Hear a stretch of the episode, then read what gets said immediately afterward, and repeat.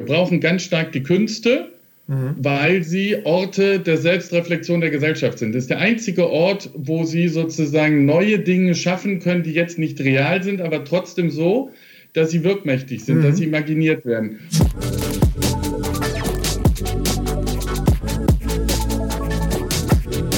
Digital Life Talk mit Jan Möllendorf. Herzlich willkommen zum Podcast Digital Live Talk.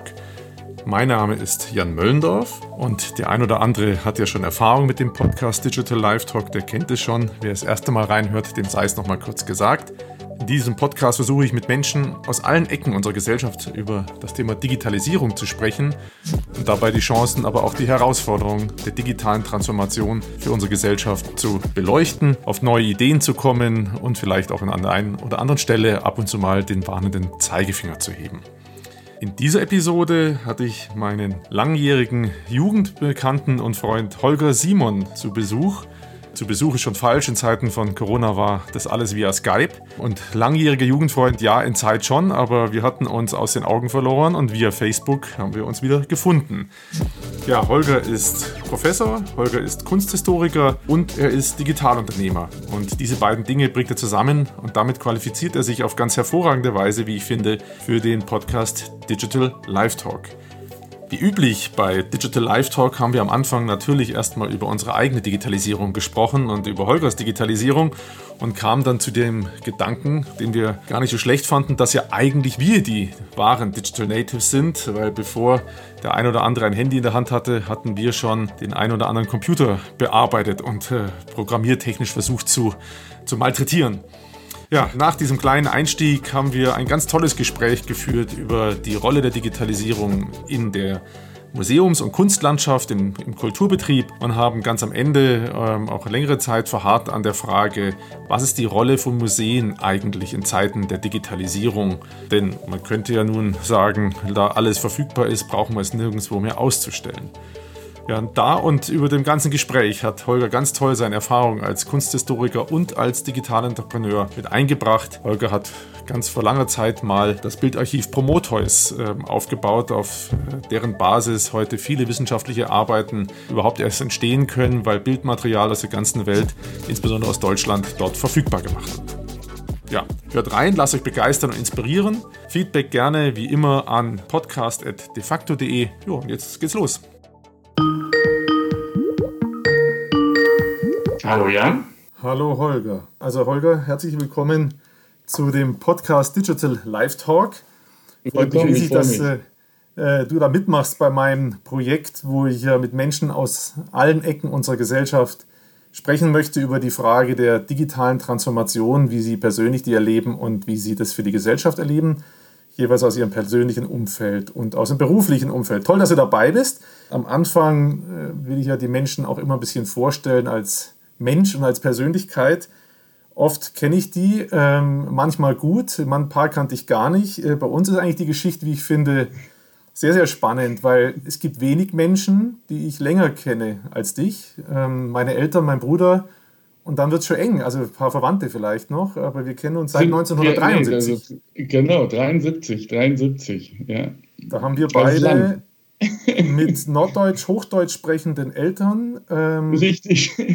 Du auch evangelisch? Bist du auch evangelisch eigentlich? Ja, ja, ja, ja. Ist eigentlich irrelevant für den Podcast, aber für die Leidensgeschichte in der urkatholischen schwäbischen oh, Rottenburg, genau. Kleinstadt Rottenburg, da ist es relevant, weil da hat uns das verbunden. Da, der Weg hat sich, äh, ist auseinandergelaufen 1979 und seitdem haben wir uns noch ungefähr zwei oder dreimal getroffen. Wir haben uns auf Facebook auch wieder getroffen. Für mich auch wieder eine der Geschichten, warum solche Dinge gar nicht so schlecht sind, wie viele es immer sagen. Und der Grund, warum wir zwei heute dabei sind, ist der, oder der Auslöser war ein ganz, ganz toller Vortrag, wie ich finde, von dir, den du in Wien gehalten hast. Äh, da geht es im Prinzip ja um die Digitalisierung des Kunstbetriebs der Museen. Das so, ähm, da darfst du gleich noch was zu sagen. Also das hat uns wieder zusammengeführt. Facebook hat uns zusammengeführt. Ich war hellauf begeistert von dem Vortrag, den ich so nebendran hab, äh, mir angeschaut habe, während ich E-Mails bearbeitet habe und hatte so diesen Effekt, Moment mal, das ist ja richtig cool. Also nicht, dass ich vorher nicht gedacht habe, dass es cool ist, aber du hast zwei Bilder gezeigt zum Thema Digitalisierung, die ich noch nie gesehen hatte und ich habe wirklich schon viele Vorträge selber gehalten, beziehungsweise gehört zum Thema, wie die Digitalisierung uns erreicht. Mhm. Also, das so als kleine Einleitung, so kennen wir uns. Dein Hintergrund ist ja, dass du, ich so habe ich mir das jetzt immer abgespeichert, Professor bist, jetzt erstmal Professor an der Kölner Uni und gleichzeitig aber auch Unternehmer. Bevor ich da jetzt zu viel Quatsch erzähle, sag du doch mal mit ein paar Sätzen, was hier bei dir bei Twitter auch ganz schön in deinem Statement steht. Entrepreneur und noch ein paar Sachen. Erzähl du mal ein bisschen kurz von deiner äh, Einordnung, deiner beruflichen Einordnung. Ja, also ich bin Wissenschaftler und Entrepreneur. Also von Haus her Kunsthistoriker, habe äh, in Kunstgeschichte habilitiert und in Köln und habe dann aber, als dieses iPhone hier auf die Welt kam, äh, 2007, das war exakt die Zeit, als ich meine Habil abgegeben habe. Und dann haben wir gesagt, Mensch, das ist das Teil, mit dem man Kunst und Kultur mobil machen kann. Und äh, nicht dieses alte WAP und alles, was es da gab, sondern damit kann man echt vor Ort sein und dann Dinge erleben und dementsprechend richtig vermitteln. Und das war der Grund, Unternehmer zu werden. Wir haben dann eine Firma gegründet und äh, ganz so einfach sozusagen von jetzt auf gleich war es natürlich nicht, weil die, ähm, ich sag mal, in der, in der Wissenschaft selber als Assistent ähm, habe ich 2001 schon mittlerweile mit das äh, größte Bildportal für Kunst- und Kulturgeschichte Prometheus gegründet und aus dem BMBF-Projekt raus in eine Verstetigung geführt und äh, mit über 40 Mitarbeitern seinerzeit, also das aber noch im Wissenschaftskontext. Aber insofern so dieses auf der einen Seite in die Wissenschaft gehen, systematische Fragestellungen nachgehen und auf der anderen Seite Projekte realisieren. Das sind so zwei Herzen in meiner Brust. Und so bin ich bis heute Unternehmer geblieben und äh, sozusagen in Pausanio in meiner Firma Dort verdiene ich mein Geld und habe auf der anderen Seite noch einen Fuß in der Wissenschaft, dass wir damit Seminare und so weiter machen. Und ich stehe zwischen diesen beiden Welten, Kunst, Kultur, Wissenschaft und Entrepreneur. Und da ist das Digitale bei mir Zentrum. Nicht? Also bei Pausanio, da entwickeln wir auf der einen Seite Webseiten, Apps für äh, Kultureinrichtungen, vor allem Museen. Da ich Kunsthistoriker bin, passt das natürlich und der andere Teil einer meiner Hauptarbeit ist diesen ganzes Buzzword Change Management, ja, also die Veränderung des Digitalen in den Häusern mitzugestalten. Und das ist in solchen Wissenschaftsorganisationen, wie ja die Archive, Bibliotheken, Museen sind, auch nochmal eine besondere Herausforderung. Mhm. Äh, weil die natürlich aus einer ganz anderen Kultur kommen. Und, ähm, und das ist das, was ich mache. Und somit stehe ich sozusagen in diesen zwei Welten und versuche die auch immer wieder miteinander zu verbinden oder ins jeweils Extreme zu gehen. Ne? Das ist mhm. so das, äh, wo ich mich da zu Hause fühle. Spannend, äh, da gehen wir gleich nochmal drauf ein. Ich muss nochmal einen Schritt in deine Jugend gehen, weil da haben wir im Vorgespräch auch was rausgefunden, was uns verbindet, was ich ja so fast schon als kleinen Gag hier wenn man wieder durchzieht, äh, dass wir beide äh, die Digitalisierung auch am C64 erlebt haben. Äh, bei mir ja, war es der Startpunkt, also bei dir auch, ne? Du bist auch über den C64. Doch, also gekommen. wirklich, das war, das war so und ähm, man muss natürlich aufpassen, weil das unsere Generation langsam ständig erzählt, ne? Das ja. ist der Commodore 64 oder dann Atari. Aber der, äh, na, es war so. Mein Vater kam, äh, 83 war das von der Cebit wieder und hatte gesagt, Heuer, ich habe hier was. Commodore 64 mir den hingestellt. Und dann habe ich angefangen, damit rumzuspielen und dann wirklich in Basic und Pascal auch das, was man so gemacht hat, die ersten Programmierungen und so zu machen, dann Spiele natürlich auch drauf. Aber also da hat mich schon immer fasziniert das Programmieren. Und nachher im, im Mathe-LK-Abi, da haben wir dann unsere Kurvendiskussion haben wir dann da drin sozusagen mhm. getestet, klappt es oder nicht. Und wenn es ein Fehler war, waren es bei zwei Seiten. Entweder haben wir falsch gerechnet oder falsch programmiert. und dann saßen wir alle da und haben das Programm sozusagen wieder geguckt, woran lag es denn. Also ich glaube, das war die beste Vorbereitung auf Mathe-Abi. ja, super. Und hat natürlich, das ist schon so, es hat einen Zugang gegeben, obwohl ich nachher in die Geisteswissenschaft gegangen bin. Also ein Fach, was jetzt erstmal nicht der dem Computer so nah ist, obwohl ich sagen würde, ganz nah, weil es eigentlich was mit Textschreiben zu tun hat. Ja, es ist wie mhm. Romanschreiben, Programmieren, äh, hat ganz stark was aus der Linguistik kommendes, aber das waren nicht die Typen. Ja, und insofern war ich dann in der Geisteswissenschaft und hatte dann äh, auf der anderen Seite aber sehr stark einen Zugang ähm, zu der Programmierung, zu dem, was ja dann wirklich in den 90ern mit Internet richtig losging. Ne? Und woran ich gerade das allererste Mal denken musste, dass es total ungerecht ist, uns nicht als Digital Native zu bezeichnen. Weil wir sind doch viel mehr Native als viele andere, oder? Äh, klar, wir haben den Vater vielleicht irgendwann wieder verloren. Also ich auf jeden Fall. Ich muss dann erstmal wieder zurückkommen. Aber ging mir gerade durch den Kopf. Du hattest mir nach einem Vorgespräch auch noch eine interessante Geschichte erzählt, äh, weil ich ja auch immer so ein bisschen auf der Suche bin, wie führt man Menschen ran ähm, an die Digitalisierung. Hattest du mir die Geschichte erzählt, dass dein Vater ein Internetcafé eröffnet ja, hat. Äh, kannst du das, das mal kurz erklären und wie das für genau. die, was für eine Verbindung das für dich da nachher war? Zu dir war. Ja, ja, das ist immer das, ne, der Apfel fällt dann nachher doch nicht so weit vom Stamm. Das ist dann natürlich der, ähm, er hatte mir nicht nur den Commodore gebracht, sondern ähm, er war gleichzeitig Leiter des audiovisuellen Medienzentrums in Siegen, an der Uni Siegen und hatte da, das muss Mitte der 90er gewesen sein, äh, hatten die eine größere Tagung und haben dann dort im Rahmen der Tagung ein Internetcafé äh, eröffnet. Ich habe das damals auch noch ein bisschen belächelt, ne? so, so wie das so ist, so im mhm. Verhältnis. Und äh, aber es war sehr schnell klar, das ist sozusagen die Zukunft, der Weg auch mit. Aber insofern ja, und das ist bis heute natürlich, dass mein Vater jemand ist, der also sagen wir mal, mit zu dieser Generation gehört, der vieles von dem geebnet hat, der sehr viel auch an, an digitale ähm, Hochschulausbildung und so weiter sich da sehr stark mit drum gekümmert hat. Das, was jetzt heute zu Corona-Zeiten eigentlich erst Früchte trägt, ne, das haben die schon in den 90er Jahren dort begonnen. Und Prometheus, als wir das 2001 gegründet hatten, hatte zur Hälfte auch, das waren damals die, die Gelder von den Versteigerungsgeldern der, der UMTS-Aktien, das war eigentlich E-Learning, ja. Also sozusagen die Frage E-Learning an Hochschule. Und das war eins der ersten Riesenprojekte, die wir da in der Kunstgeschichte hatten und das ich dann dort geleitet hatte. Und äh, insofern gibt es eine, eine Linie. Ne? Mhm. Also das, das eine ist natürlich, man studiert Kunstgeschichte und fragt sich, was hat das mit digital zu tun? Aber die Linie ist natürlich schon ein Stückchen mit angelegt, sagen wir, das Interesse, der Zugang zu dieser Maschine, auch dieses keine Angst davor zu haben, sondern zu wissen, das ist ein, ein Element, mit dem ich gestalten kann, ja, mhm. äh, mit dem ich etwas machen kann, mit dem ich Probleme lösen kann. Und das hat mich schon immer begeistert, muss ich sagen, bis heute. Also das ist ja eben eine spannende Frage, da komme ich dann gleich vielleicht nochmal zu einer abschließenden Frage zu deinem persönlichen Umfeld. Das verbindet uns übrigens auch, da hatte ich jetzt gerade noch mal so nachgehangen, diesen Gedanken, woher das was da der Auslöser war. Mein Vater hat als erster, soweit ich das verstanden habe, auf der Welt zur Lastenberechnung für Flugzeuge am Computer gemacht. Äh, mhm. Ich kenne es als kleines Kind, dass wir mit den Lochkarten gespielt haben und wir hatten im Keller diese Kiste mit Lochkarten. Ja. Und ja. für uns war digital immer, also digital war das ja nicht, das war ja Papier letztendlich, aber diese Computer war irgendwie Teil des Lebens weil mein Vater Stunden damit zu, zugebracht hat. Und mein Vater ist, ähm, ich würde ihn nicht als Digitalisierungseuphoriker bezeichnen, sondern er irgendwie dafür offen. Äh, also er ist ganz im Gegenteil, er hasst ja viele Dinge nach außen zu äh, geben, aber das hat er gemacht.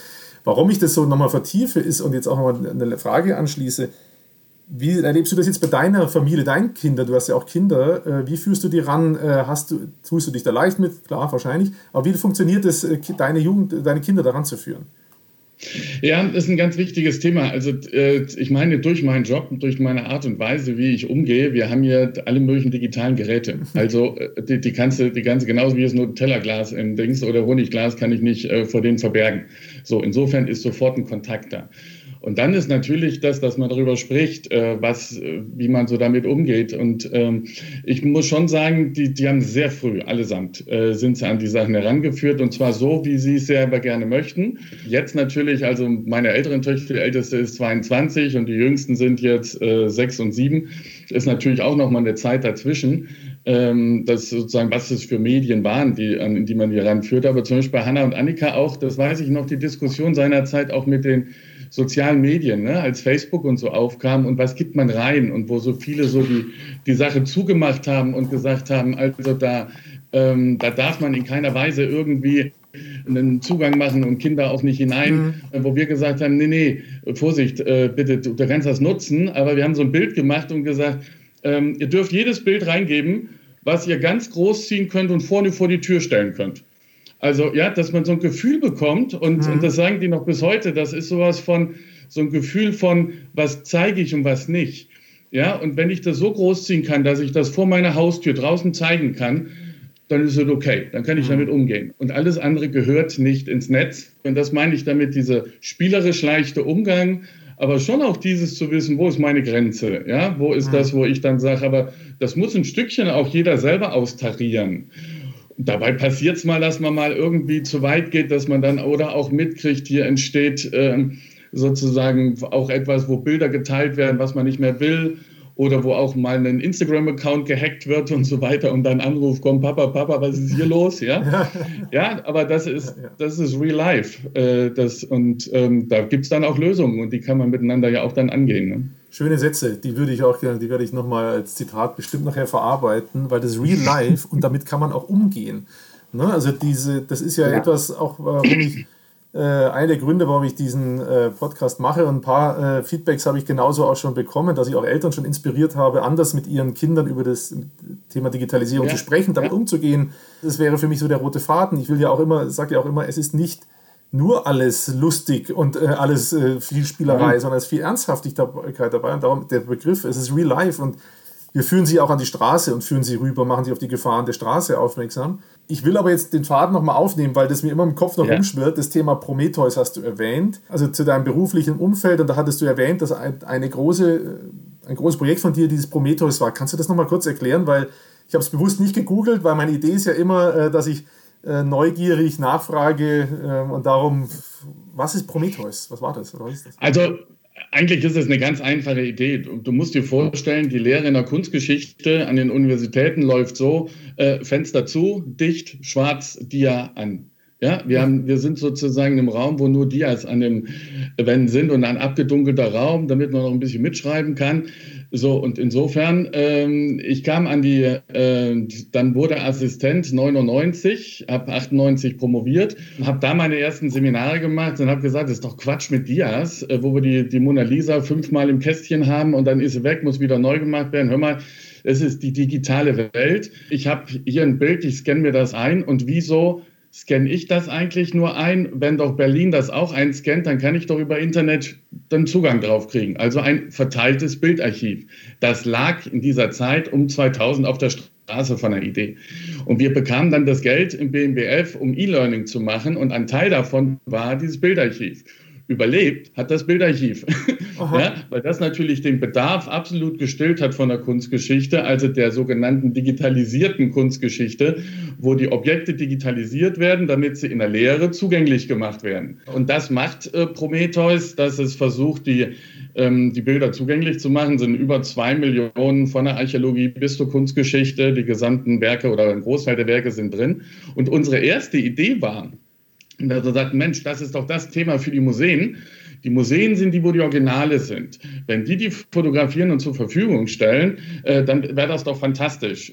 Pustekuchen, da haben wir sozusagen den, die Rechnung ohne den Wirt gemacht, weil die Museen fangen jetzt also, sagen wir mal, in den letzten zwei, drei Jahren intensiv an, das anzugehen. Es gab immer ein paar schon sehr früh, mhm. die auch gesagt haben, nicht, also zum Beispiel in Hessen, äh, die haben ganz deutlich äh, gesagt, in, in Kassel, äh, wir scannen jetzt alles ein, wir machen eigentlich nur noch äh, unsere gesamten ähm, die, die, die, die gesamten Bücher, die wir machen, machen wir eigentlich nur noch online damit wir so, also die Bestandskataloge, damit wir das gleich digital zur Verfügung stellen und stellen es auch Prometheus zur Verfügung. Das waren somit die ersten äh, seiner Zeit, die da von den Museen mitgemacht haben. Jetzt kommt das so langsam auf. Das heißt, wir mussten damals aus Büchern abfotografieren. Fürchterlich. Ja, dann hast du die Moree-Effekte da drin gehabt und alles. Und dann hieß es nachher schlechte Bilder. Ja, also so, so, hin und her ging das und mittlerweile ja. muss man sagen, ist es das äh, ja, häufigst genutzte äh, Bildarchiv, was wir haben, was einfach genutzt wird in der Kunstgeschichte, ganz stark aber für die Vermittlung, für die Lehre. Ne? Also wenn ich ein Bild von der Mona Lisa haben will, kann ich nicht mich äh, einfach auf Prometheus einloggen und sagen, gib mal ein Bild drüber von Mona Lisa, sondern das nutzt man im Kunstbetrieb ja. und da hat man auch nur Zugang drauf, wenn man im Kunstbetrieb in irgendeiner Ja, doch, es sind, es sind einige Sachen offen, also wie zum Beispiel die Mona Lisa, weil die Mona Lisa ist nun mal gemeinfrei, ja, mhm. der Künstler ist schon länger als 50 Jahre tot, also eindeutig, äh, das ist frei und äh, das findest du auch, es gibt einen freien Teil des Zugangs bei Prometheus, aber natürlich wollen wir auch die moderne Kunst haben alle die Werke, äh, wo der Künstler ne, länger als 70 Jahre sozusagen noch oder dahin noch lebt, dann musst du irgendwie einen Login erstmal vormachen aufgrund des Urheberrechts. Aber das ist natürlich genau das zweite Thema, das Rechtssystem, was da so langsam hinterhergeht, mhm. um da Lösungen zu finden, dass man das in der Lehre auch anzeigen darf. Ne? Aber insofern ist da ganz viel moderne Kunst auch drin, damit das zugänglich gemacht wird im Rahmen der Lehre. Ne? Und das Thema ist natürlich jetzt zu gucken, wie stellt man das eigentlich allen zur Verfügung? Also das ist die Grundintention. Ja? Mhm. Und hier ist es im Rahmen von Wissenschaft und Forschung erstmal möglich. Und wenn man Forschungsinteresse hat, kann man auch, ich glaube, für, oh, ich weiß gerade gar nicht, 25 Euro oder was, kann man auch einen Account kriegen. Also lächerlich, ist völlig okay, sodass man da auch äh, gute Bilder bekommen kann und dann aber auch nur wieder für Forschungszwecke nutzen kann. Ne? Das, das ist so. Und äh, die Überlegung ist natürlich in Zukunft, und das ist ein ganz klares, auch im Rahmen der Digitalisierung, wie machen wir unsere Objekte zugänglich? Das ist natürlich jetzt in Corona-Zeiten, wo die Türen der Museen zu sind, plötzlich auch ein Thema. Mhm. Ja, wo die merken, alle die, die sich nicht darum gekümmert haben, auf einmal sind deren Kunstwerke nicht mehr zugänglich. Ne? Ja, das ist ein spannender Gedanke, weil dann kann man nämlich mit einer Fotografie zwei Sachen machen. Einmal das Prometheus zur Verfügung stellen und andererseits sich mal überlegen, ob man nicht selber irgendeine digitale Präsentationsform mal aufbaut. Da kommen wir gleich mal dazu, wie weit das ist. Vielleicht einfach nochmal so eine Frage, die mir durch den Kopf ging. Wahrscheinlich, wenn ich viele dieser Kunstwerke, die im Prometheus sind, in Google eingebe und sage, keine Ahnung, Gerhard Richter irgendwas, dann finde mhm. ich es ja in Google auch. Habt ihr, gibt Prometheus die Möglichkeit, hat ihr eine Schnittstelle zu Google, also holt ihr was rein, was noch nicht fotografiert wurde? Oder ist da so eine Art Chinese Wall, die wollen nichts miteinander zu tun haben, die beiden Systeme? Na, wir würden schon ganz gerne, das ist vielleicht ein Thema für die nationalen Forschungsdateninfrastrukturen, die wir jetzt gerade aufbauen ab, dem, äh, ab Ende des Jahres dann, wo man versucht sozusagen die, die gesamten digitalen Forschungsumgebungen jetzt wirklich so zu institutionalisieren und auch zu internalisieren, dass wir sozusagen mit ganz äh, vielen Archiven das austauschen können. Konkret ist es nicht so. Es ist abgeschirmt. Es ist ein eigenständiges Archiv und hat fast 100 äh, verschiedene Bilddatenbanken, auf die wir zugreifen, mhm. also aus verschiedenen Museen, Instituten und so weiter. Äh, es ist noch nicht Google. Der Unterschied zu Google ist allerdings, dass in Google richtig ganz viel ist. Nur die Bildqualität ist natürlich sehr unterschiedlich. Also du hast hier bei uns, äh, die Mindestgröße sind 2000 mal 2000 Pixel. Mhm. Und dann geht es nach oben. Ja, das heißt also, du kannst okay. auch mal Ausschnitte machen und so weiter. Es hilft dir nichts, wenn ich ein äh, sagen wir mal, Bild habe von Richter bis zum Mittelalter, will ich auch mal ranzoomen. Ich will genau rangehen an die Farbe, an die Sachen. Ich will sehen, wie der Aufdruck ist und so weiter, äh, wie mit dem Pinsel umgegangen wurde. Und, äh, und das kann ich bei vielen Bildern natürlich nicht. Das macht aber allerdings wieder das Google Art Project. Ja, also Google hat einen extra Bereich, wo sie sich ganz stark dem Kulturbereich öffnet und da machen die ganz großartige Sachen. Und man muss auch sagen, da werden viele in den Museen so versuchen, Rundgänge, wie sie sie im Museum haben, ins Digitale zu setzen, was aber total hm, keinen Spaß macht, ja. weil, äh, da, ja, was soll das, ja? Ähm, macht Google 1 ist ähm, sozusagen nutzt das Digitale und zwar, ich kann so, die sind so hochauflösend drin. Ja, also die, die mhm. Nachtwache äh, sozusagen in, in Amsterdam, die ist so hochauflösend, du kannst rangehen bis auf jedes Krakelé. So dicht kommst du vors Original nicht. Ja, also ja. Mehrwert ist wirklich so dicht ranzugehen, wie ich sonst gar nicht kommen kann. Und das macht natürlich nochmal ein ganz anderes Erlebnis. Es geht gar nicht darum, das dann zu ersetzen, was im Original ist, sondern mhm. zu schauen, wie bringe ich etwas hervor, was ich im Original gar nicht erleben kann, was aber im Digitalen unterstützt werden kann. Mhm. Und, und, dieses Thema kannst du natürlich jetzt weiterspielen bis hin in Räume, ja, wo du dir sagst, also wir können mittlerweile äh, mit 3D-Visualisierungen können wir Räume, die nicht mehr da sind und die Kunstgeschichte beschäftigt sich mit sehr vielen Objekten, Architekturen, Kirchen und so weiter, die ja so wie sie heute sind, gar nicht früher waren. Hm. Ja, also wo hm. ja dann, ne, ist eingestürzt und so weiter. Also Kölner Kirchen, Kölner Romanik ist die Romanik nach dem Krieg, ja, es war alles zerstört. Äh, das sah ja wirklich davor anders aus. Also, ja. und wenn ich das anfange zu visualisieren, äh, dann habe ich einen Mehrwert, äh, weil ich dann eintauchen kann in der Architektur. Und das bietet mir wiederum nur das Digitale.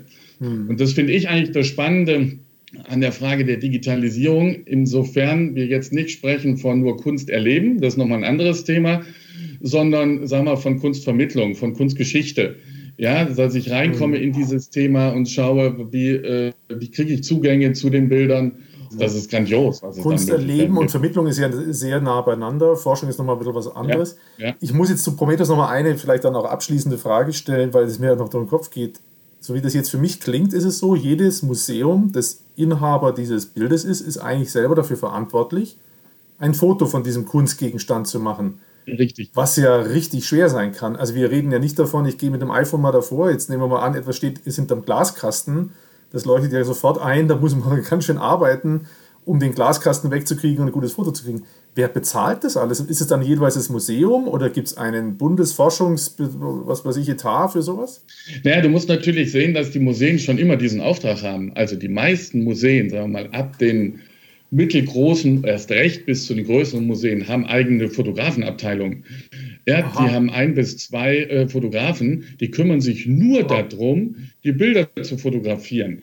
Weil was müssen sie denn machen für Ausstellungen, für Kataloge? Und dann haben sie bisher natürlich die Großbildkamera gehabt, mit der sie gearbeitet haben und mittlerweile arbeiten sie mit digitaler Fotografie.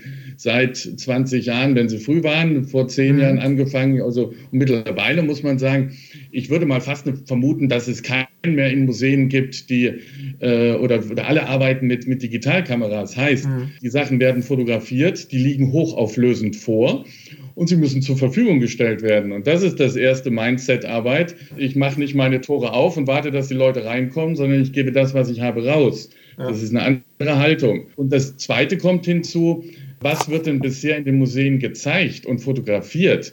Das sind doch nur maximal ein Prozent dessen, was wir an Schätzen haben.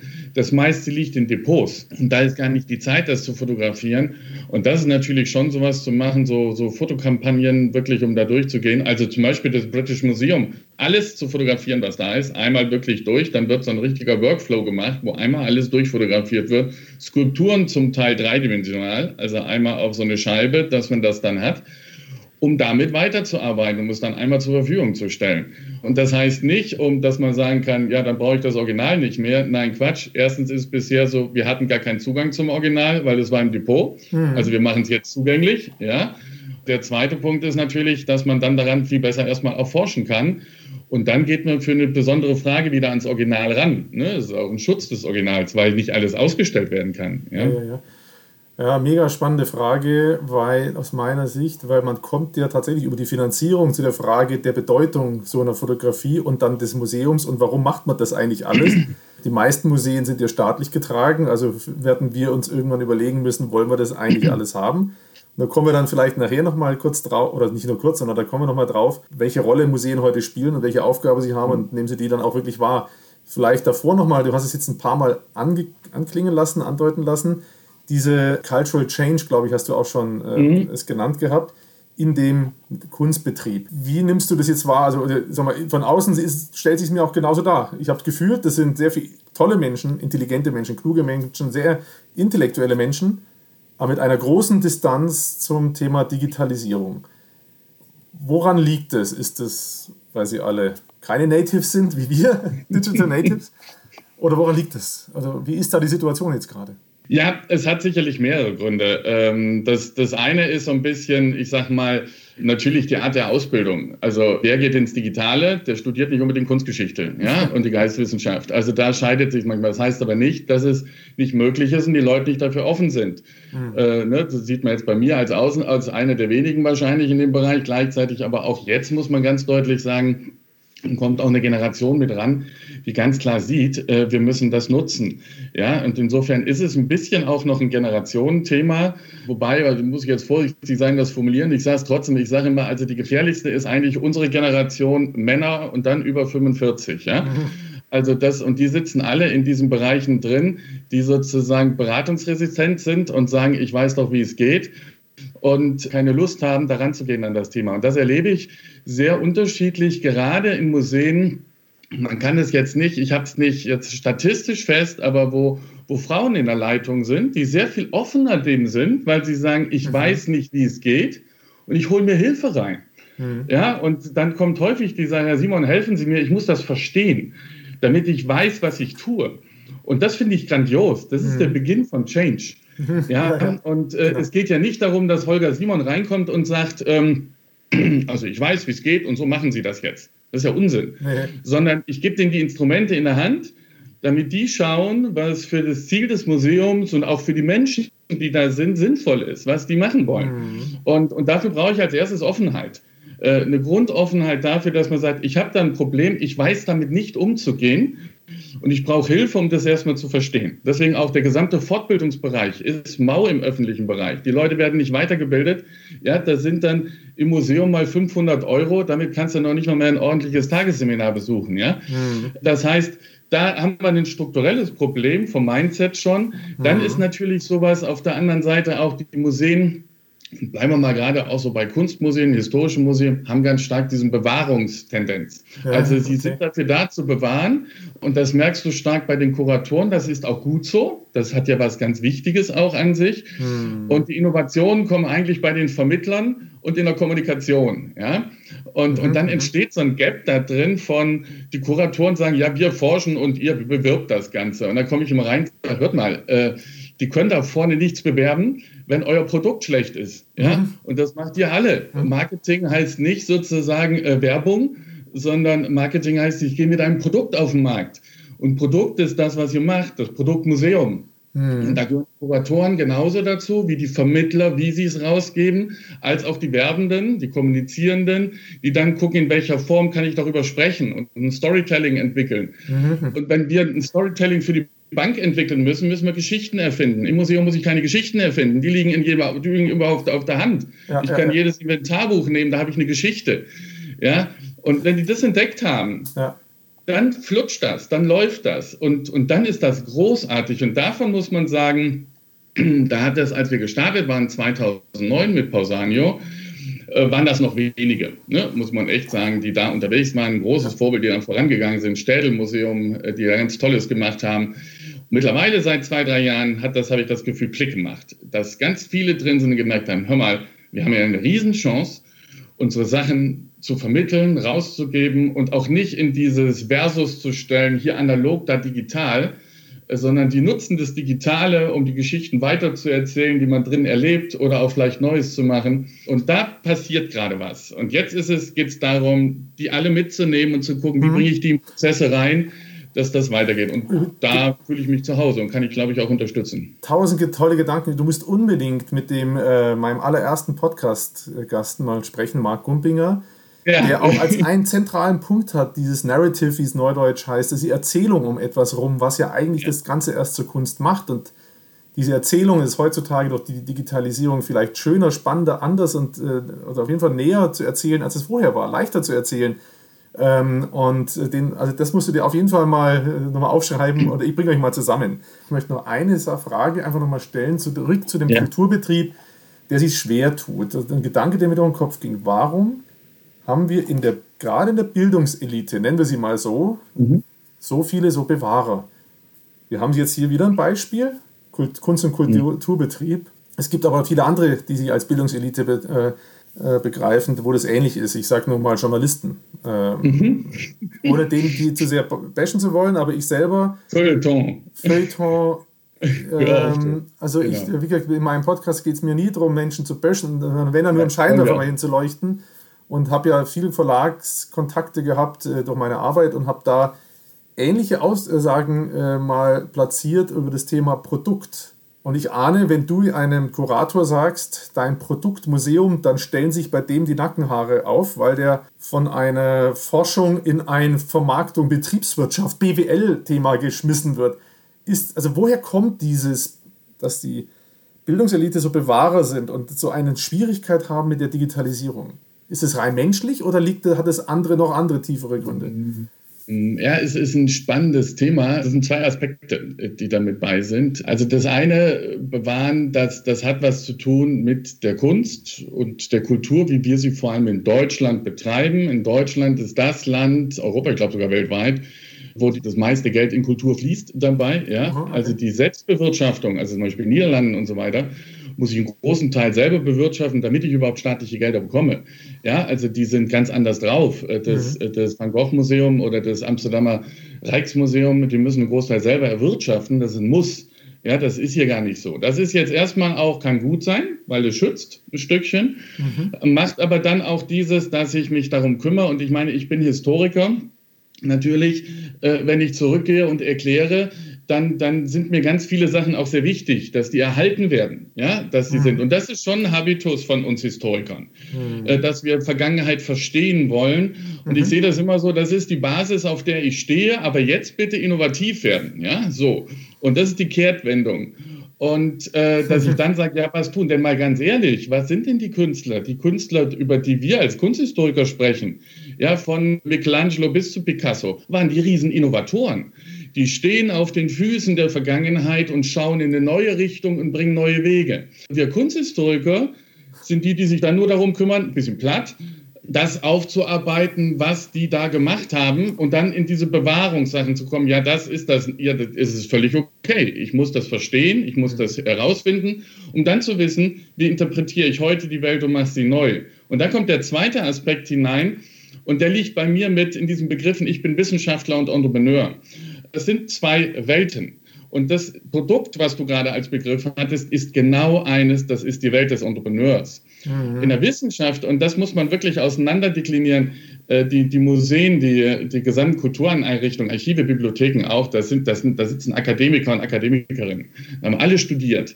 Das heißt, wir haben Wissenschaft genossen. Mhm. Wissenschaft ist frei von Zwecken. Das Tolle an Wissenschaft ist, ich darf mir eine Frage stellen, ohne dass ich mir frage, ist sie sinnvoll?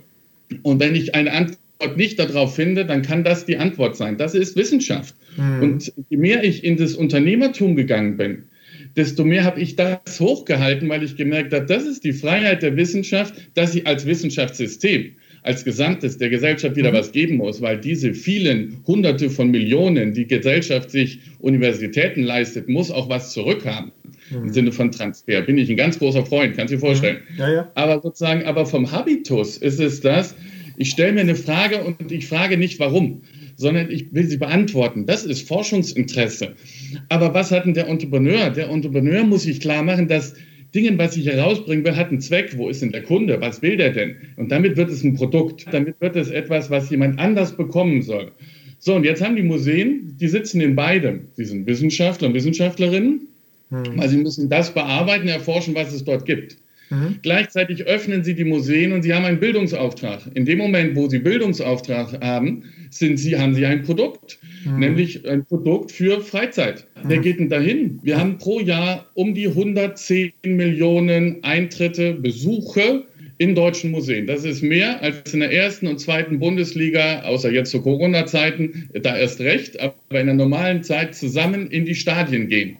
Es sind mehr Leute, die in Kultur, also in die Museen gehen. So, das ist Freizeitgestaltung. Ich habe zurzeit eine riesen Menge an Freizeitgestaltungsmöglichkeiten. Und wenn ich dann sehe, ich gehe in ein Museum, dann verbringe ich meine Freizeit dort. Hm. Und ab dem Moment ist das ein Produkt, weil es muss mir was geben. Zum Beispiel, dass ich mit meiner Familie da durchgehen kann und Zeit verbringen kann. Und mit meiner Freundin, ich kann klönen. Oder ich bin, lass mich begeistern von bestimmten Sachen. Hm. Aber ab dem Moment wird die Frage der Inszenierung, wird die, wie ich daran geführt werde, wird es ein Produkt. Mhm. Und wenn das einmal auseinanderklamüsert wird, mhm, mhm, sagen die Kuratoren allesamt merken, wow, das stimmt. Also ich darf Forscher bleiben, Habitusforscher, mhm. aber klar, ab dem Moment, wenn ich will, dass das jemand lesen will, oder nee, da muss ich mich drum kümmern, wie. Und ich, gesagt, ich als Forscher, ich weiß, also ich sag mal, meine Dissertation, meine Habilitation, wie viele Leute haben das denn gelesen? Ja? Also das Ding wurde ja nicht geschrieben, damit es eine Masse liest, sondern das ist ein ganz spezielles Feld für eine kleine Gruppe. Mhm. So, wenn ich aber ein Museum mache, habe ich einen Auftrag. Ich verfolge Zwecke und damit bin ich im Produkt. Und wenn ich dieses beides nehmen kann, dann wird Museum unglaublich spannend. Und das ist ein Wissen, glaube ich, was ganz stark in die Museen hinein muss, ja. dass sie merken, sie haben diese beiden Spielbälle, mit denen sie operieren können. Also das, Aber jetzt habe ich schon zu lange gesprochen. Nein, nein, nein, nee, passt. Das ist, das ein super Gedanke. Und ich meine, man merkt ja an dem, das macht übrigens für mich Podcast so spannend. Man muss manche Sätze oder manche Gedanken aufbauen und die hast du jetzt ja. toll aufgebaut. Also man, das Reizvolle am Podcast ist nicht geskriptet und Fragen so gestellt, dass man die Antwort hinten raus schon kennt und dann kann man es auf eine halbe Minute runterkürzen, sondern man muss dem auch ein bisschen folgen und die, das Feedback, das ich bis jetzt von den Hörern bekomme, die hören es an oder springen halt ein bisschen weiter. Das ist voll in meinem Sinne. Also insofern war das nicht zu lang. Und ich will die Gedanken nochmal aufnehmen. Ich verdichte das jetzt dann doch ein bisschen. Bildungsauftrag als Produkt. Das ist mhm. ja das, wo dann vielleicht bei manchen sich eben äh, die, die Hacken, Nackenhaare aufstellen. Aber es ist ja ein schöner Gedanke, dass man äh, versteht, dass man äh, nicht zum Selbstzweck nur da sitzt, sondern man hat einen Bildungsauftrag und um den er zu erfüllen, muss man daran denken, dass man ein Produkt hat, mit dem man in einem Wettbewerb ist. Du hast es schön formuliert, wenn ich mit meinen langen Haaren als BWLer das formuliere, kriegen bestimmt der ein oder andere Museumsdirektor sofort kreisrunden Haarausfall. Ich finde, du das hast es näher an ihre. Das ist mein Vorteil, wenn ich da reingehe. Ja, also wahrscheinlich. Aber wenn ich noch reinkommen würde, ich glaube, da würden sie mich gleich wieder rausschmeißen. Äh, aber nochmal, dann würde ich da nochmal drauf eingehen, jetzt zum Thema, um das mit der Digitalisierung zusammenzubringen. Ich mit meiner naiven, euphorischen Art würde sagen, das wird doch für die jetzt viel leichter und schöner, dieses Produkt zugänglich und toll zu machen, wettbewerbsfähig zu machen durch die Digitalisierung. Weil ich habe die räumliche Situation nicht mehr und eins, dieses Narrative, die Erzählung fällt ja viel leichter. Ähm, wie oft bin ich durchs Museum gelaufen, habe irgendwelche großen Schinken angeschaut und hatte eigentlich überhaupt kein Verständnis äh, von dem Ganzen. Und heute habe ich die Chance, auch die digitalen Medien da eine Geschichte drum zu erzählen. Das würde ich jetzt sagen, hoffentlich denken so die Kuratoren, Museumsdirektoren. Ähm, das war das, was du beschrieben hast. Es fängt gerade erst an oder ja. Wo stehen wir da? Ja, genau, also es gibt natürlich so, meine, ich bin da seit so 25 Jahren, 20, 25 Jahren in diesem Bereich unterwegs und da gab es natürlich schon immer ein paar, die da auch mit sind, aber man muss sagen, in den letzten zwei, drei, vier, fünf Jahren multipliziert sich das gerade. Und zwar auch im Sinne von Anerkennung in den Museen. Da gibt es noch genug zu tun und noch ganz viele, die da auch noch weit am Anfang sind. Alles auch nicht schlimm. Aber da dreht sich gerade was. Und, und ja, du hast recht es wird einfacher. Ich würde sagen, es kommt ein neues Instrument hinzu. Das hat unglaubliche Gestaltungsmöglichkeiten, neu ans Publikum ranzugehen.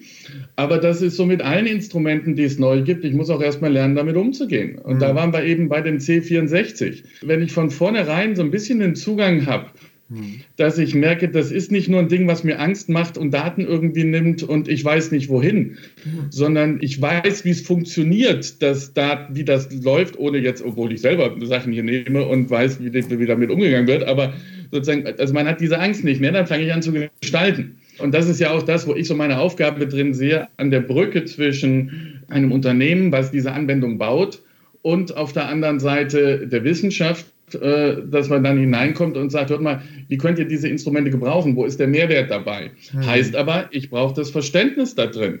Und das ist etwas gerade, was ganz neu hinzukommt. Mhm. Nimm ein Beispiel, da wird es, glaube ich, ganz klar.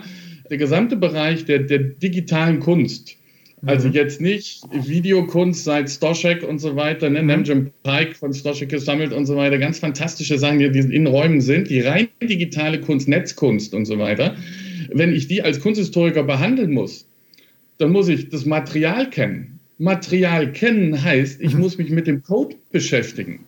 Das heißt nicht, dass ich jedes Ding lesen muss. Ich muss auch nicht alles, aber ich muss ein Grundverständnis haben, wie funktionieren denn Algorithmen? Wie passiert das eigentlich? Ist das jetzt zufällig? Oder wie wird sowas gemacht, wenn ich meine Maus bewege? Wie wird daraus etwas erzeugt für das, was ich dann in der Netzkunst sehe? Um dann auch zu wissen, woher kommt das denn?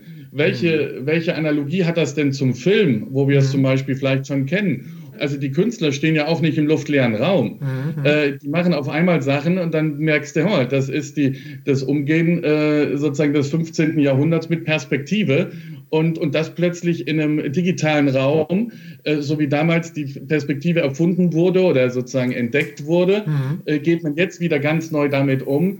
Und das sind Analogien auch mit. So, und das ist ja das, was uns Kunsthistoriker interessant ist, zu gucken, auf welchen Füßen stehen diese Künstler, was haben sie, warum tun sie das und so weiter, um da auf Spurensuche zu gehen. Dafür muss ich das Material kennen.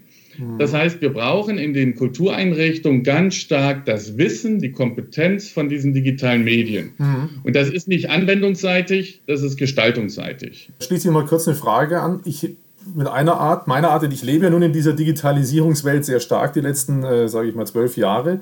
Hätte jetzt gedacht, naja, da gibt es doch garantiert schon hunderte Initiativen und viele Berater wie ist das? Bist du da jetzt äh, ein einzelner Kämpfer auf weiter Flur oder würdest du sagen, nein, nee, nein, es gibt nein, da schon noch eine Community? Ganz, ja, ja, es gibt da eine ganze Menge von Leuten, die da, die da auch unterwegs sind äh, und mal kleiner, mal größer und auch dementsprechend die äh, Institutionen mit unterstützen und dann auch über Social Media mit hineinkommen und so weiter. Was schon noch gerade fehlt, ist das, und das fängt gerade an, sozusagen dieses in die Gesamtorganisation reinzugehen. Es ist völlig richtig und gut und verständlich, dass die Kommunikationsabteilung die erste war, die gesagt hat, ich muss hier was ändern, mhm. äh, weil sie gemerkt haben, äh, Pressenachrichten sind nicht mehr das eine, sondern ich kriege es viel besser, kann ich dieses Publikum binden über Social Media. Mhm. Ja, und wer das sehr früh entdeckt hat, äh, der ist da unterwegs, also ist das ein ganz klares Feld. Und, und ich bin sicher einer von denen, der sehr stark reingeht und, und diese Gesamtheit gerade sieht. Ich bin gar nicht der, der, wenn wir jetzt eine Facebook-Kampagne machen, der die wirklich mitgestalten kann mhm. und machen kann. Da gibt es auch andere, die können das einfach sehr viel besser. Ja, und die holt man mit ran, dann mhm. in, in so ein Team, um damit zu unterstützen. Ich sehe mich da halt auch in meiner Funktion als Wissenschaftler und Entrepreneur reinzugehen und zu helfen, in so einer Organisation so Strukturen zu bauen. Und das haben wir auf verschiedenen Ebenen. Denn das ist auf der einen Seite Mindset-Arbeit, mhm. also auch ne, zum Beispiel mit dem Kurator zu erzählen und zu sagen, hör mal, bleib Wissenschaftler, aber verstehe, dass das, was das die Institution Museum braucht, auch ein Produkt ist, weil es einen Kunden hat. Und dieser Kunde heißt Publikum. Nimm beides mhm. auf, das ist Mindset-Arbeit. Gleichzeitig ist es diese zweite Sache, dann die Bereitschaft, dass man merkt, ähm, also das Wissen reinzubringen, wie die damit arbeiten. Mhm. Ja, es reicht mir nicht, Mindset zu haben, ja, ich will, wenn ich dann nicht weiß, wie, wie gehe ich denn ran? Wie arbeite ich auch mit so Firmen wie mit uns zusammen, ja? Mhm. Dann kommen die Technics da rein, die alles sagen, so und so läuft's und ich habe nur noch das Gefühl, ich bin davon weg. Mhm. Ja, also da haben wir auch sehr stark so mit, mit User Story Maps und so weiter auch aus Sachen entwickelt, wo wir den Kunden ganz dicht ranholen und sagen, mach mit. Mhm. Ja, also wir helfen dir, das direkt ranzuholen. Mhm. Und, und dieses Wissen muss in die, in die Organisationen rein. Das fehlt ähm, noch. Das ist sehr spannend. Das erinnert mich äh, an unsere Arbeit. Ähm, wir kommen ja de facto aus der Kommunikation, Digitalisierung mhm. von Kundenkommunikation, Kundenbeziehungen, sag ich mal. Und wenn ich so zehn Jahre zurückschaue, dann sind wir tatsächlich über das Einfalltor Kommunikation in viele Dinge reingekommen, die heute äh, dann Consumer Centricity genannt werden und wo es in der ganzen Organisation äh, alles ja. digitalisiert ja. wird. Das ist ja. jetzt sagen wir, sehr zusammengepackt. Natürlich gab es SAP sogar schon lange bevor es uns gab und damit waren auch schon Prozesse digitalisiert. Aber dieser Cultural Change, der lief leicht durch die Endkundenkommunikation, leichter als zu sagen, dein Produkt musst du verändern und vielleicht äh, ist dann dieser, das ist ein ganz guter Einstieg über die Kommunikation. Ja. Also diese kulturelle Veränderung, ich erlebe, kenne die genauso wie du und es gab, äh, das wird jetzt immer besser. Also die Leute, unsere Kunden äh, sind immer affiner dafür, aber es, ich kenne die Situation, wo du reinkommst und merkst, okay, das dauert jetzt noch mindestens anderthalb Jahre, mhm. weil die noch Exakt. auf einem Digitalisierungsverständnis sind, äh, das ist ganz am ja. Boden und das, ja. äh, da muss man die Leute mitnehmen, das dauert eben äh, seine Zeit. Und da entstehen Ängste, ne? Das ja, ist genau das. Du kommst rein und du merkst, da ist eine Wand von Angst. Mhm. Und da ist eigentlich die erste Arbeit zu gucken, äh, was für ein Wissen brauchen die jetzt, damit die mit dieser Angst umgehen können und rumgehen, damit wir überhaupt erstmal an das rangehen können, was die im Digitalen haben wollen. Mhm. Aber das ist das Spannende auch, ne? Absolut spannend. Immer der, der am, ganz ruhig hinten links in der Ecke sitzt und nichts sagt, habe ich dann immer gesagt. Das ist der, mit dem wir uns eigentlich am meisten beschäftigen müssen. Nicht der vorne dran sitzt und immer alles schon weiß, sondern der, der hinten die Ängste hat und nicht, weil ich den jetzt umhauen muss, sondern weil im Sinne des Unternehmens muss ich mit reinholen. Und da äh, ist sicherlich auch Kommunikation, und das wäre vielleicht einfach mal ein Tipp nochmal, den du wahrscheinlich sowieso im Kopf hast, aber als ich als Besucher würde zum Beispiel sagen, die Kommunikation mit mir als Museumsbesucher ist nicht wirklich professionell bei allen Museen, um es mal so zu sagen. Ne? Da fehlt mir völlig das Gefühl. Da ist noch viel Luft nach oben. Bitte, da ist noch Luft nach oben, also deutlich. Und das, die Chance ist aber damit, ein relativ schnelles und zwar großes Erfolgserlebnis vielleicht sogar zu erzeugen, indem man diese Kommunikation mit Leuten wie mir oder der Öffentlichkeit digitalisiert. Da hat man schneller ein Feedback, als wenn ich sage, wir machen jetzt hier mal einen, äh, einen digitalen Museumsraum und machen da eine ganz neue Narrative. Das ist natürlich mhm. deutlich komplizierter äh, zu vermitteln und umzusetzen, als zu sagen, wir machen mal eine Insta-Live-Story und laufen hier einfach mal einmal durchs Museum. Das ist ja zurzeit jetzt auch in der Corona-Zeit passiert. Ne? Das muss man ja sagen. Alle die, die da gab es ja eigentlich so, wenn du so willst, so drei Gruppen. Einerseits die, die plötzlich ganz hektisch alles Mögliche ausprobiert haben und alles zu digital erklärt haben, ja, die irgendeine, ich sag mal, nur eine, eine, eine langweilige Ansammlung von Bildern äh, schon als ein digitales Angebot formuliert haben, wo man gesagt hat, ey, Piano, äh, das kann es auch nicht sein. Äh, ganz viele, die erstmal verstummt sind und überlegt haben und nach innen gegangen sind und die, die natürlich schon was vorbereitet hatten, die, die schon dann den Zugang hatten, ne? Ja.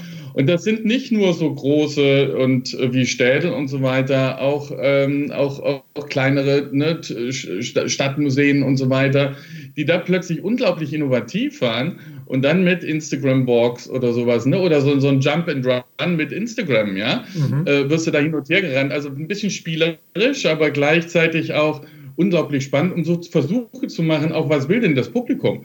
Also es ist ja auch nicht alles, dass es sofort gelingt. Mhm. Aber die haben, machen damit eine Erfahrung. Hör mal, das Publikum ist da draußen, da sitzen 80 Leute, die verfolgen mich gerade, wenn ich hier durchgehe ja, ja. und ich kommuniziere mit denen. Und das ist natürlich diese Instantanität des Mediums digital, also die Gleichzeitigkeit der Sachen, das ist ja grandios, ja. Also das, ja. äh, ich kann sehen und, äh, und sprechen und, und habe Audio und alles dabei und das gleichzeitig an anderen Orten, wo ich jetzt selber nicht bin, und damit auszuprobieren. Und das ist ja gerade passiert. Also man muss ja schon sagen, da ist ein Druck gerade in die, in, die, in die Kultur gekommen äh, und das gilt auch für Theater und alle, denen plötzlich das Publikum weggenommen wurde und äh, wo gesagt haben, hör mal, wo ist das denn? Ja? Igor Levitt, der angefangen hat, äh, Klavier zu spielen, jeden Abend, ja, ja. Ne, 19 Uhr, total grandios. Also finde ich, das sind so Kleinigkeiten, die sind also, gut. Ja, das ja, das ist äh, wirklich mega spannend. Äh, die, ich habe ja immer diesen Spruch, äh, Corona ist wie ein Flug, der durch die Gesellschaft und die Wirtschaft geht und alles von unten nach oben dreht, so riesen Schollen aufwirft und jeder fragt sich, wo bin ich jetzt eigentlich gerade, alles durcheinander und man stellt sich vielleicht jetzt als Museum das erste Mal sehr konsequent die Frage, was habe ich eigentlich für ein Produkt? also diesen ja. Lehrauftrag, wie erfülle ich das jetzt eigentlich in so einer Phase? Und äh, man stellt sich Fragen, die man sich vorher nie gestellt hat. Ne? Also Insofern ist das für mich auch eine unglaublich spannende, interessante Zeit. Klar, mit all seinen äh, Schwierigkeiten, die wir alle so rundherum erleben, aber wenn man dann mal zurückblickt, wird man sagen, wow, was dadurch in Bewegung gesetzt wurde an neuem Kreativpotenzial, das ist immens. Bringt mich übrigens mal, da hatte ich gerade so drüber nachgedacht, wenn ich schon mal die Chance habe, einen Kunsthistoriker vor dem Mikro zu haben, und ich hatte das jetzt nicht vorbereitet, aber du bist bestimmt so, äh, oder auf dem Level, auf den ich dich jetzt fragen werde zum Thema Pest, Jetzt kannst du schon mal deine Synapsen ja. anschieben. Äh, reicht es völlig für meinen Podcast, aber die Pest war ja auch eine weltumspannende Pandemie, die in der Kunst ja dann verarbeitet wurde, soweit ich verstehe. Ich habe nur so ein paar Fetzen mal gelesen, gehört. Äh, Hieronymus äh, Bosch, der das aufgegriffen hat, und andere. Jetzt einfach nur mal aus, erstmal vielleicht zwei, drei Sätze dazu. So Pandemien sind in der Kunstgeschichte, in der Kunst verarbeitet worden. Das haben wir als Historiker schon zeigen können. Und ahnst du, spürst du jetzt schon auch, das wird ähnlich sein, mal in der Zukunft mit dem, was jetzt hier gerade passiert, dass Künstler Dinge machen, die wir dann im Rückblick sehen, ah, das ist ein typisches Corona-Werk? Äh, jein, ich glaube, wir müssen zwei Sachen dabei unterscheiden. Äh, wenn man so in die moderne Kunst guckt, so wie wir sie kennen, also sozusagen alles so ab 1800, ne? die moderne mhm. freie Kunst, mhm. die, ähm, die sehr frei auf Themen äh, reagiert, ist was anderes, als wenn ich zurückschaue in die Geschichte, wo Hauptauftraggeber Politik oder Religion waren. Mhm. Ja, also Hieronymus Bosch, der hatte Auftraggeber.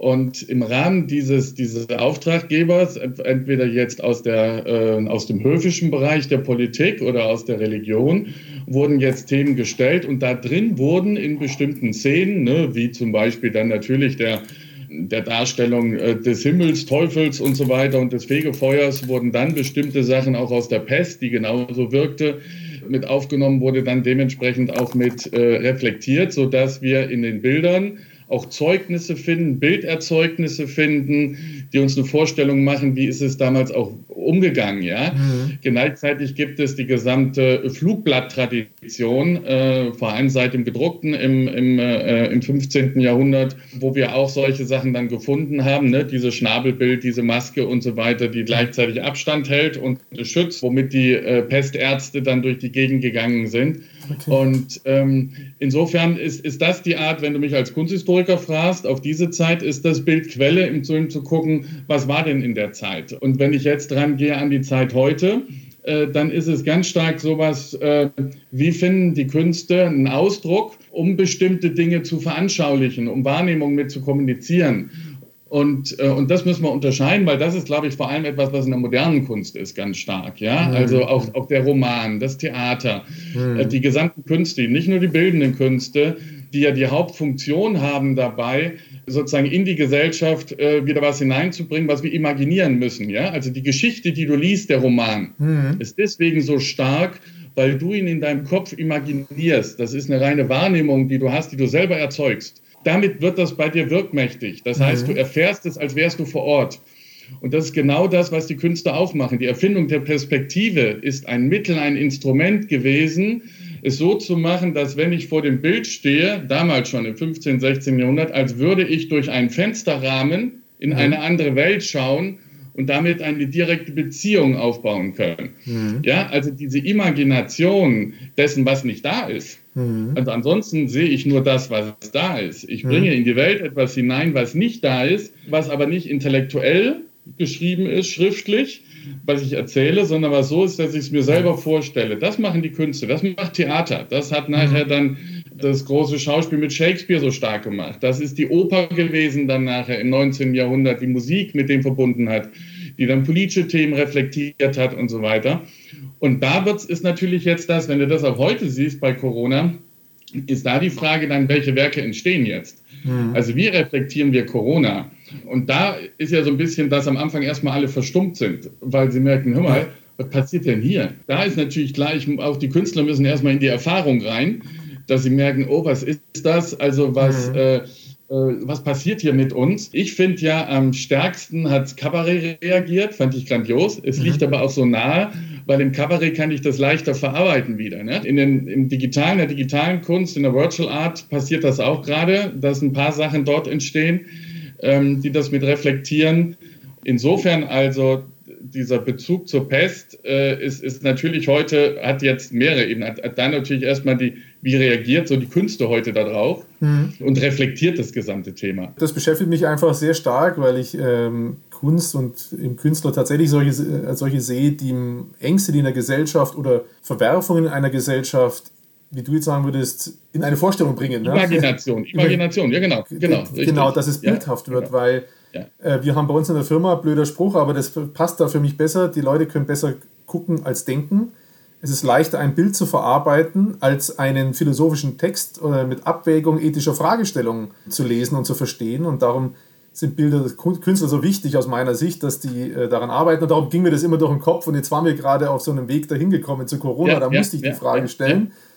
Würde jetzt nochmal äh, den harten Wechsel wieder zurück zu dem Thema nehmen. Museumsbetrieb der Zukunft. Ähm, um das nochmal vielleicht so als abschließenden Block so ein bisschen nochmal noch zu nehmen. Das war ja das, was auch mir an deinem Vortrag am Schluss so gefallen hat, ich so spannend fand, sich die Frage zu stellen, warum bist du eigentlich da, Museum? Also die Frage, durch die Digitalisierung verändert sich das Produkt des Museums. Was siehst du so als Vision für das Museum in der Zukunft, in der digitalen Welt sozusagen? Ja, ist eine ganz spannende Frage, weil es eine ist, die man nicht klar beantworten kann. nicht? Und das liegt natürlich, und das ist jetzt ist ein bisschen doof, aber vielleicht kann man das klar machen, das liegt natürlich daran, weil wir gerade in einem neuen Wandel sind. Wir sind, und das finde ich ja das Spannende, du nennst dich ja Digitalisierungseuphoriker sogar, wo man sagt, wir sind gerade mittendrin und erleben eine Zeit, in der wir die, ich würde sie nach Peter Drucker, nächste Gesellschaft, die Next äh, Generation sozusagen gestalten gerade. Und wir wissen noch nicht, was sie sein wird, aber wir wissen und erleben gerade, dass sie sich verändert. Mhm. Und da stehen wir drin.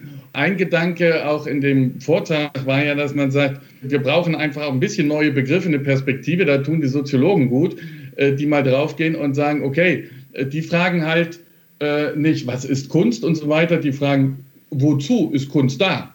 Ja, die stellen die Frage, wozu? Und ich glaube, das tut gut. Und so kann man ja auch fragen, wozu eigentlich Politik? Politik ist dafür da, Macht durchzusetzen. Und das ist sinnvoll. Wirtschaft ist dafür da, Knappheit zu regulieren. Ja? Äh, die, die, die juristische System ist dafür da, sozusagen Gesetze mitzusetzen und, und so weiter. Und es ist immer, wozu eigentlich Kunst? Und da ist natürlich, kommt auf der einen Seite dieser Aspekt rein, Kunst ist der einzige Ort, in dem wir Wahrnehmung kommunizieren können oder Anschauung. Und das in allen Künsten. Und da ist sofort die Frage, was kommt da hinzu? Also zum Beispiel eine These Games völlig, also ist mittlerweile ja als Kulturgut anerkannt, mhm. hat lange gedauert. Games ist eine Kunstform im höchsten Sinne, in der ich interagiere, spielerisch und hochkomplexe Szenen mit lösen kann. Und wenn ich dann höre und da wieder dieses Bewahrende in den Museen und wenn ich dann aus den aus der, von Direktoren höre, dass Games kein Thema für, für Kunst ist und, und Museen, da sage ich mir, ihr vertut euch gerade da drin, weil es liegt so auf der Hand, das ist zum Beispiel ein Ding. Ja, mhm. wo ganz klar ist, das ist ein Riesenfeld und was ganz klar in die, die Künste dieser neuen Gesellschaft mit hineingehört dabei. Mhm. Und dann ist eine Frage, wie muss jetzt darauf Museum reagieren? Weil Museum zum Beispiel Museum kommt, so wie wir es heute kennen, aus dem 19. Jahrhundert, aus dieser Zeit. Kurz gefasst, Napoleon ging durch Europa, hat erstmal gesagt, Religion fort. Jetzt sind die großen Sammlungen entstanden und dann hat man die Künste in Museen gepackt. Der Musentempel hat ihn sogar Tempel gebaut dafür mhm. und völlig entkontextualisiert. Also raus aus dem eigentlichen Kontext hin mhm. in nur noch Kunst erleben. Mhm. Ich gehe rein, nur noch um das Kunst in die Kunst zu erleben. Jetzt ist die Frage, ist das eigentlich noch das, was die nächste Gesellschaft braucht? Und da ist es so, dass ich sage, dann lasst uns doch das machen, was die Bibliotheken da gemacht haben, die nämlich auch sich überlegt haben, wir sind durchs 19. Jahrhundert eine Buchbibliothek geworden. Ja, mhm. ganz klar. Die Wissenschaften und du kannst so heute noch in die Bibliothek gehen und so wie die Fakultäten getrennt sind zwischen Wirtschaftswissenschaft und so weiter, ist auch die Bibliothek sortiert. Mhm. Ne? Also genauso können wir reingehen. Und jeder von uns, der mal an der Uni war, kann genauso mit der Bibliothek auch umgehen. Dann ist die Frage, was ist die Bibliothek der Zukunft? Und dann haben die mal einen Schritt zurück gemacht und gesagt, was war eigentlich Bibliothek immer? Und haben gesagt, Bibliothek, und das ist vor allem, also die Kölner Stadtbibliothek ganz grandios hat damit begonnen und hat sich gesagt, wir sind ein Ort immer gewesen, an dem Menschen hinkamen, Älteres gelesen haben und Neues geschaffen haben. Also nennen wir das mal Makerspace. Wir mhm. sagen mal, Bibliothek ist Makerspace. Und jetzt übertragen wir das mal auf heute. Was brauchen wir denn heute noch, wenn wir Makerspace sein wollen? Mhm. Ja, und sagen, natürlich auch Bücher, völlig okay. Also Bücher ist in Ordnung. Aber wir brauchen auch den 3D-Drucker, wir brauchen auch die, die Überspielung von Langspielplatte auf MP3, wir brauchen alle möglichen Sachen noch dazu, um ein Ort zu sein, wo neues Wissen geschaffen werden kann. Mhm. Ja, und haben sich damit neu erfunden und aufgemacht für die neue Gesellschaft. Fand ich total stark. Mhm. Und daher auch der Versuch für die Museen zu überlegen, wir wissen, es ändert sich. Und wir wissen, es kommen neue Dinge auf uns zu. Games das eine, ganze Virtual Art das andere. Und wir werden mit dem alten Konzept nicht die neuen Probleme lösen. Und da ist natürlich so ein bisschen die Analogie zu sagen, lass uns ein bisschen mehr Kunst- und Wunderkammer sein. Ne? Also auch nochmal einen Schritt zurück. Nicht, dass wir dahin wollen ins, ins, ins 16., 15., 16., 17. Jahrhundert. Aber was war Kunst- und Wunderkammer? Es war das, wo gesammelt hinzu, wo experimentiert wurde, wo das Höfische hinging und darüber nachgedacht hat äh, und so weiter. Es ist wie so ein Salon gewesen, aber nicht der Literatur, sondern der Künste, der, der zum Teil auch Sachen nicht da sind dann die ersten Alligatoren und so weiter ausgestopft gewesen. Ja? Also jetzt nicht mhm. nur bildende Kunst, sondern wieder aufmachen in alles. Ja, ja. Und was wäre denn, wenn sowas nicht auch ein Museum ist, ein Ort, ein Space, mhm. der dann auch nicht mehr nur zum Beispiel physisch sein muss, sondern auch digital sein kann. Ja, bisher wird Museum gedacht, ich habe meine Objekte, da habe ich meine Schaukammer, da habe ich mein Depot. Wenn man das als so eine Wunderkammer sieht, dann sagt man, was könnte noch da hinzu? Ich experimentiere mal, ich mhm. schaue mal, ich öffne das, nehme auch eher und sage, das ist dann nicht Wunderkammer, sondern also nicht äh, sozusagen Chamber, sondern eigentlich eher, äh, eher Space, also ein Raum, eine mhm. Eröffnung dabei um dann zu gucken, was können wir machen. Wenn ich das noch ergänzen darf, mhm. das ist zum Beispiel eine Sache gerade, die an der ich selber gerade äh, mit, äh, also Pausanio und Soundframe aus Wien äh, mit der vorrangenden Kuratorin ähm, Eva Fischer zusammenarbeite, wo wir sagen, wir müssen sowas schaffen, sozusagen wie eine, eine Plattform, auf der man digitale Kunst einstellen und gleichzeitig äh, das Publikum mit begegnen kann. Ja?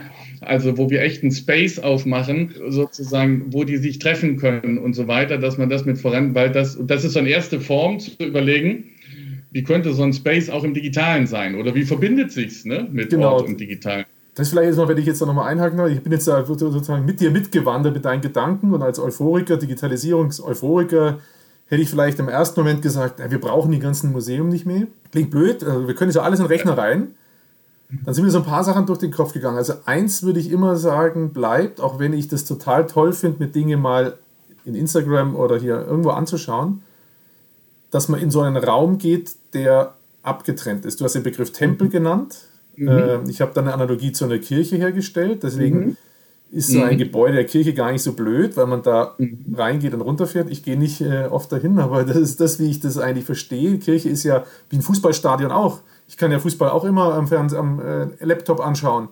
Aber wenn ich ins Stadion gehe, dann habe ich eine andere, ist das eine andere Emotionalisierung. Das ist Fußballstadion ist jetzt ein extremes Beispiel, weil es da laut und äh, sehr emotional zugeht. Aber worum es mir geht, also Tempelgedanke, dann doch also ein Raum, aber, und da komme ich zu dem, was ich vorhin sagte, wenn ich da euch was mitgeben dürfte als meinen Wunsch, dieses mhm. Narrative, diese Erzählung rund um die Kunst anders zu machen und dafür eignet sich eben digital aus meiner Sicht, weil einfach nur reinlaufen, selbst wenn man mal eine Führung hat, ist das oft schwierig, aber die meisten gehen ja ohne Führung im Museum und vor irgendwas stehen, was immer das ist, das ist eigentlich für mich nicht das, was als Potenzial, sagen wir da ist und Digitalisierung hilft da. Also insofern, mein Plädoyer, Museen sollten immer auch was Räumliches, also einen physischen Raum haben. Da gibt es genug Potenzial, um Space auszuleben, wie du es jetzt gerade, glaube ich, umschrieben hast.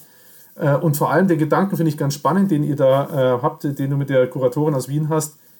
Also einstellen und zusammenbringen. Also das ist ja was digital ermöglicht, dass man nicht nur das, genau. was man selber sowieso da hat und jeder schon kennt, sondern man sagt, Möllendorf, bring doch mal was her, schieb mal digital ja, ja. was rüber, was du gerade super findest und da entsteht dann da ein neuer Prozess. Das wäre vielleicht auch nochmal eine schöne Idee. Ne?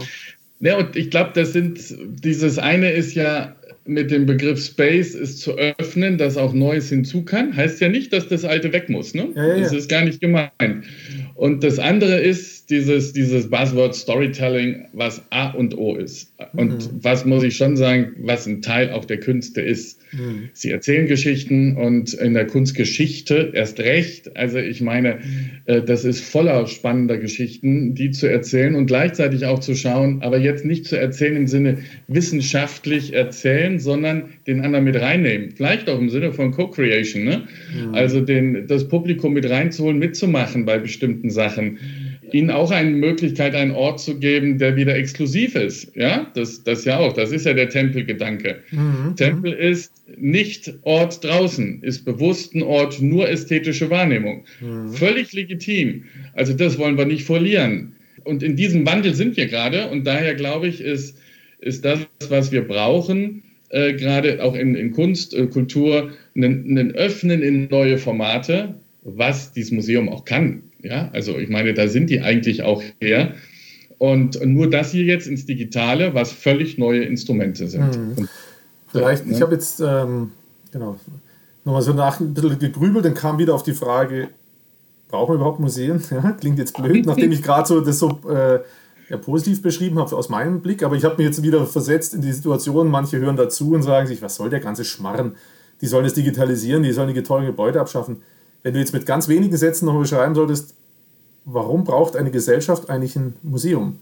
Und warum ist es in digitalisierten Zeiten so wichtig, sowas zu haben? Ja, ich würde es gar nicht nur aufs Museum beziehen, sondern auf die Künste allgemein. Wir brauchen ganz stark die Künste, mhm. weil sie Orte der Selbstreflexion der Gesellschaft sind. Das ist der einzige Ort, wo sie sozusagen neue Dinge schaffen können, die jetzt nicht real sind, aber trotzdem so, dass sie wirkmächtig sind, mhm. dass sie imaginiert werden. Und da bietet das Museum als eine Institution einen ganz wichtigen Ort.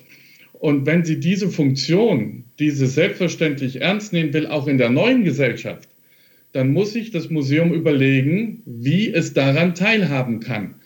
Und wie es es schafft, dass diese Art von Künste, die, für die es einen Ort bietet, auch genau diesen Zugang mit dem Publikum haben kann, wenn es Setzzweck wird. Mhm. Also ich sage mal reine Verwissenschaftlichung. Ja dann ist das, und deswegen ja auch mit dem Produkt, ja, ja. Dann, dann, hat's, dann bringt das nichts. Also dann muss ich sagen, dann, dann gehört es da auch nicht mehr hin. Ähm, das ist für die wissenschaftliche Erforschung völlig legitim. Ich bin großer Freund von der Freiheit der Wissenschaft. Aber ab dem Moment, wo es das, wozu Kunst, wozu Museum, dann stehe ich ganz stark in, in dem, dass ich ein Element habe für die Gesellschaft. Und, und das heißt jetzt nicht, dass also kritisch nicht im Sinne von, wir müssen jetzt alles schlecht finden, sondern im Sinne von Reflexion, mhm. von neue Wege geben, neue Perspektiven eröffnen, mal einen, einen, Abend, eine halbe Stunde, Stunde mal zu haben, mal neu auf die Welt zu gucken. Und das schafft Kunst. Kunst mhm. schafft uns immer wieder zu überraschen. Ja? ja. Und, und das möchte ich. Ich möchte eigentlich, dass Museum viel mehr die Menschen überrascht, wenn sie reinkommen und sie mit, mit einem neuen Blick rausgehen. Und ich glaube, und dann ist das grandios. Dann brauchen wir die für die neue Gesellschaft. Ich kann mir sie da gar nicht ohne vorstellen. Das ist ja perfekt der Schlusssatz ja eigentlich. Ne? Also das ist wirklich, äh, man hätte, wenn man es geskriptet hätte, genauso haben wollen. Holger, das fand ich jetzt ganz toll. Äh, und auch da nehme ich jetzt wieder was mit. Ich schaue noch mal kurz auf die Uhr. Ich habe noch drei glaub, Minuten. Darf ich dir noch eine allerletzte Frage stellen? Ja, die würde ich eigentlich am liebsten gern immer stellen. Ich habe sie tausendmal vergessen. Glaubst du, dass wir glücklicher sind durch die Digitalisierung? ich weiß, dafür brauchen wir einen eigenen Podcast, es war jetzt ungerecht. Aber äh, da habe ich mir beim, beim, Formulieren schon gedacht, vielleicht ist ja manchmal ganz gut, das ganz knapp zu beantworten. Ich kann mir die Welt ohne Digitalisierung gar nicht mehr vorstellen. Und ich weiß, dass es ganz viel von dem erleichtert, was ich hier mache. Und da äh, und insofern bietet es natürlich eine Möglichkeit. Wir dürfen jetzt nicht lange darüber reden, was glücklich sein ist. Da kommen wir in eine ganz andere genau. Thematik rein. Aber ja, klar. Also ich würde auch bei der Digitalisierung, wenn ich das nur sagen darf, für mich ist Digitalisierung ganz stark das, äh, es dient dazu, Komplexität uns Menschen zugänglich zu machen. Ja, ich kann Dinge tun, hochkomplex mit mehreren Leuten zusammenarbeiten im Kollaborativen, äh, Dinge wie jetzt mit dem Virus, ja, sozusagen auch ganz schnell hohe Zahlen zu bearbeiten, die kann ich als Mensch gar nicht. Und dafür brauche ich Digitalisierung. Also, dass ich den Stau vorhersagen kann, wie er nachher ist, das geht nur mit Digitalisierung. Die Wettervorhersage genauso auch. Also die Digitalisierung dient dazu, Komplexität uns erfahrbar zugänglich zu machen. Und äh, ich möchte nicht in eine einfachere Welt zurück. Ich möchte, dass diese komplexe Welt wir mit Digitalisierung beherrschen lernen und bewältigen. Und da haben wir vieles mit Daten zu machen. Darüber machen wir nochmal einen Podcast, ein anderes Mal zum anderen Thema. Ja. Aber das ist eine unserer Hauptaufgaben heute. Das ist so. Und das, das macht mir auch Spaß, muss ich sagen. Schön. Also vielen Dank, Auch das finde ich trotzdem nochmal ein schönes, äh, einen schönen Abschluss. Äh, ganz tolle Reise war das wieder. Ganz toll, hat mir Spaß gemacht. Genau, Spaß. Ich habe jetzt einfach nochmal eine Schnittpause gemacht, dass ihr da das einfach rausschneiden könnt. Nee, ganz toll, Spaß gemacht. Äh, großartig und viele tolle Gedanken wieder da drin und im Prinzip für mich auch wieder ein, genauso, wie ich mir das vorstelle, wie ich meinen Podcast machen möchte, weil da kann man alleine der Satz, auch am Schluss jetzt, Kunst ist Selbstreflexion der Gesellschaft. Ne? Geiler Satz.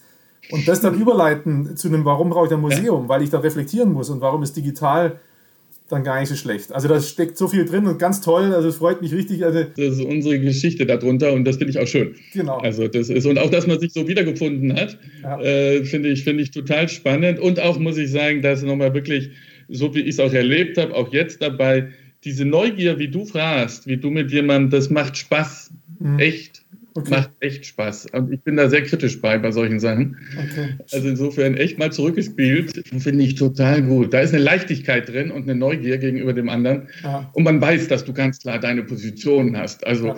in den einzelnen Punkten, äh, ne, auch mit, ob es Tracing-App war oder sonst was, auch mit alles klar, aber die, diese, diese Neugierde mit auf den Spuren des anderen mitzugehen, das finde ich eine tolle Art. Das ist schön. Also genau. freut mich, äh, danke dafür nochmal. Also ähm, gerade ja. gestern habe ich sehr viel darüber nachgedacht, weil ich so ein Wort einreichen werde, wo ich wahrscheinlich keine Chance habe, weil die eigentlich mal einreichen soll, bevor man den Podcast hat. Aber da war, das war ja auch so ein Selbstreflexionsprozess. Warum mache ich das eigentlich? Ja, und so. Und äh, genau deswegen mache ich es und mir macht das riesen Spaß. Mir hat das heute wieder ganz toll Spaß gemacht. Neben der unserer großen Geschichte der Familie oder der Eltern da drumherum hat das jetzt inhaltlich viel Spaß gemacht. Und wir müssen noch weiter Kontakt haben. Da gibt's, ich habe noch so viele Gedanken, gerade Thema Kommunikation mit äh, Besuchern und so. Da ist einfach auch mal Gedankenpotenzial für uns, dass man überlegt, ja, ja. was wir Aber vielleicht auch so, dass wir das mal bei einem guten Glas Rotwein oder so mal auch mal austauschen, weil ich glaube, da haben wir auch etwas, wo auch aus deiner Welt Sachen ja. nochmal zusammenkommen. Bis Vielen Dank für alles. Ne? Tschüss. Ciao. Und das war's schon wieder mit Digital Live Talk. Dieses Mal mit Professor Holger Simon. Wie ich finde, ein unglaublich inspirierendes Gespräch. Auf jeden Fall für mich. Ich hoffe, für euch auch. Ich wünsche euch alles, alles Gute. Wer Lust hat, mir zu schreiben, Feedback gerne über alle sozialen Medien oder an podcast.defacto.de. Bleibt gesund. Ciao, ciao.